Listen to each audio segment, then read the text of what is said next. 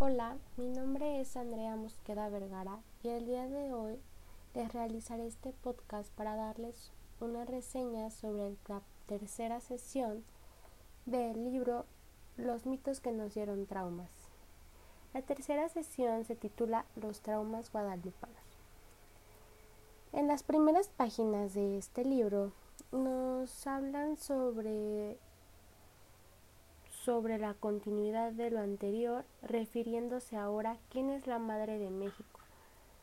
Se supone que en el libro nos hablan sobre que la Madre de México es la Malinche, ¿no? Pero el México, el México traumado o el México que se siente horrorizado, tiene como madre, pues obviamente, a la Virgen de Guadalupe, ¿no? Que es a la que le dicen mi madre, mi madre adoptiva, la Virgencita de Guadalupe, ¿no? Entonces lo que habla el doctor con él es, o sea, sí, pero te estás dando cuenta de que es irónico todo lo que me dices porque tú te sientes atraído por una madre que llegó del cristianismo traído por los españoles, ¿no? Que colaboró con la conquista espiritual y que pues que ya con Cortés, ¿no? La persona que según tú te conquistó y que odias.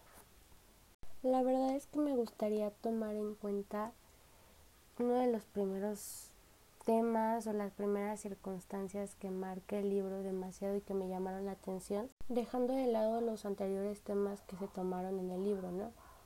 Obviamente este nos habla igual, sigue hablando sobre el trauma del mexicano, pero nos hace mucho hincapié en, en que nosotros nos sentimos, no sé, como que nos hacemos los pobrecitos, ¿no? O sea, que decimos, ay, no sé, los españoles llegaron aquí, nos conquistaron y somos gente gente pobre que no puede salir adelante por la conquista y que siempre le echamos como que la culpa a eso, ¿no?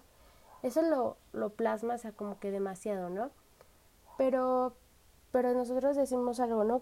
Que algo que da mucho hincapié el libro, que me llamó demasiado la atención y que me gustaría platicarlo con ustedes, es que, no sé, o sea, bueno, habla sobre que nosotros, como en los anteriores capítulos, dice, los, los pobres somos pobres pero honrados, los ricos son malos, ¿no? Pero, o sea, que está mal, está mal decir, ¿sabes qué? Pobre pero honrado, pero al menos no soy rico, ¿no? O sea, como que nos sentimos orgullosos de ser pobres. Entonces nos comienza como a relatar una historia de que, ok, sí, ¿por qué vas a tener como una madre a una persona que no te deja sobresalir o que no te deja salir adelante y que te dice, ¿sabes qué, hijo? Tener tener este tener poco, no comer y estar solo en casa no te hace mala persona. Sigue así. Yo estaré a tu lado, ¿no?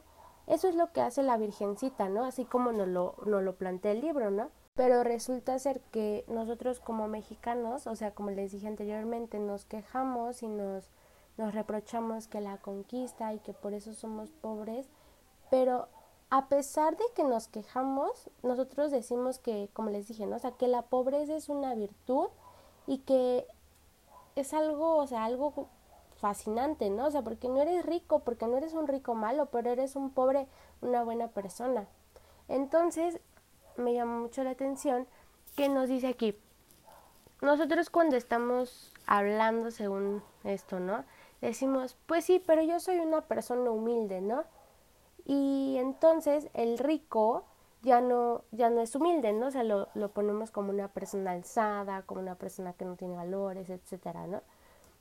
Pero cuando decimos la palabra humilde, el libro nos relaciona con que es una palabra de significado humillarse y que está mal dicho, o sea que si tú te refieres a una persona humilde, es una persona que se humilla y que va agacha la cabeza frente a personas de otro nivel y esto está mal.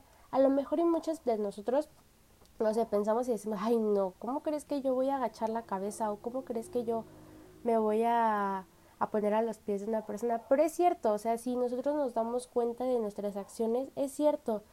Cuando vemos una persona de otro nivel, a pesar de que todos somos iguales y no tenemos diferencias y que el dinero no nos hace diferentes, hacemos eso, o sea, nos, nos ponemos así como todos, ay, sí, agachamos la cabeza y sí, dígame, ¿qué pasó, no?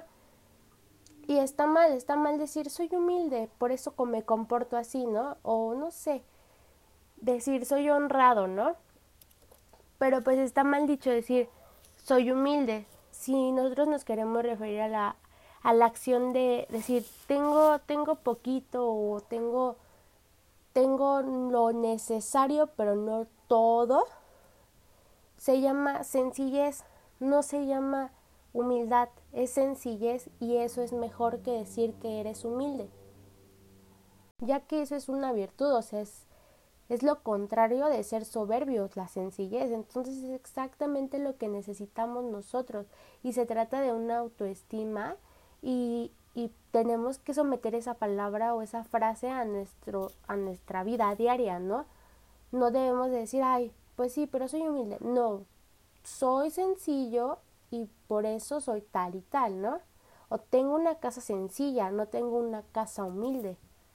Después ya pasando a otro tema, otro tema importante es sobre, aquí nos habla un poco como los lados feministas o los rasgos en donde ofenden a las mujeres, porque ya que nosotros, por ejemplo, como mexicanos nos ofendemos mucho, ¿no? De que a las mujeres bueno, hoy en día ya hay muchos movimientos en donde las mujeres se quejan por todo lo que por todo lo que está pasando en pues lo ya conocido, ¿no? Con las mujeres, las feministas se puede llamar así. Entonces, aquí nos habla sobre cómo el mexicano adora, adora personajes como Pedro Infante, que es un charro, pero es un charro mujeriego que habla sobre las mujeres como si no fueran nada, ¿no?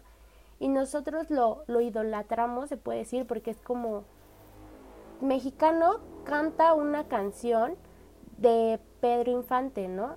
Y no, se está mal porque está mal definirnos con unas personas tan feas que se expresan de la mujer y del mundo así, o sea, porque hasta es del mundo. Pero el libro nos habla sobre como un caso muy fuerte, la verdad es que me gustaría citar como las palabras del libro, y dice, la mujer no se salva, es la que educa al macho, lo solapa, le permite abuso y hasta asume la culpabilidad, incluso ante la violencia.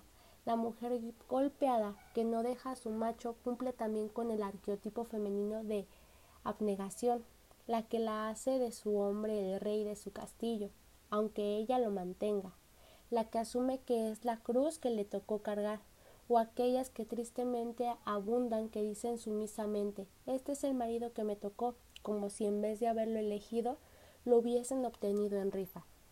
Y creo que es una, una situación muy, muy real, muy de la vida real, que me gustaría que al finalizar este, este podcast tomaran en cuenta lo que, lo que dije para que si eres una mujer abusada o una mujer golpeada, no, no te quedes en ese estereotipo de decir, pues soy mujer y me casé y ya no me puedo divorciar y ni modo, si me tocó aquí me quedo. No, creo que es un tema fuerte que tocó el libro y que lo debemos de tomar en consideración. Para mí esto es todo mi parte, me encantó este capítulo del libro. Creo que habla sobre sobre cosas de la vida real que son fuertes, o sea, que son parte de la sociedad y que, que contribuyen a, a que el mexicano sea, sea como pues el estereotipo, ¿no? Un macho malo, pobres, ricos malos, o sea, todo el estereotipo que tenemos y es cierto. Y por eso me gustó este capítulo. Muchas gracias, espero que les haya gustado. Hasta luego.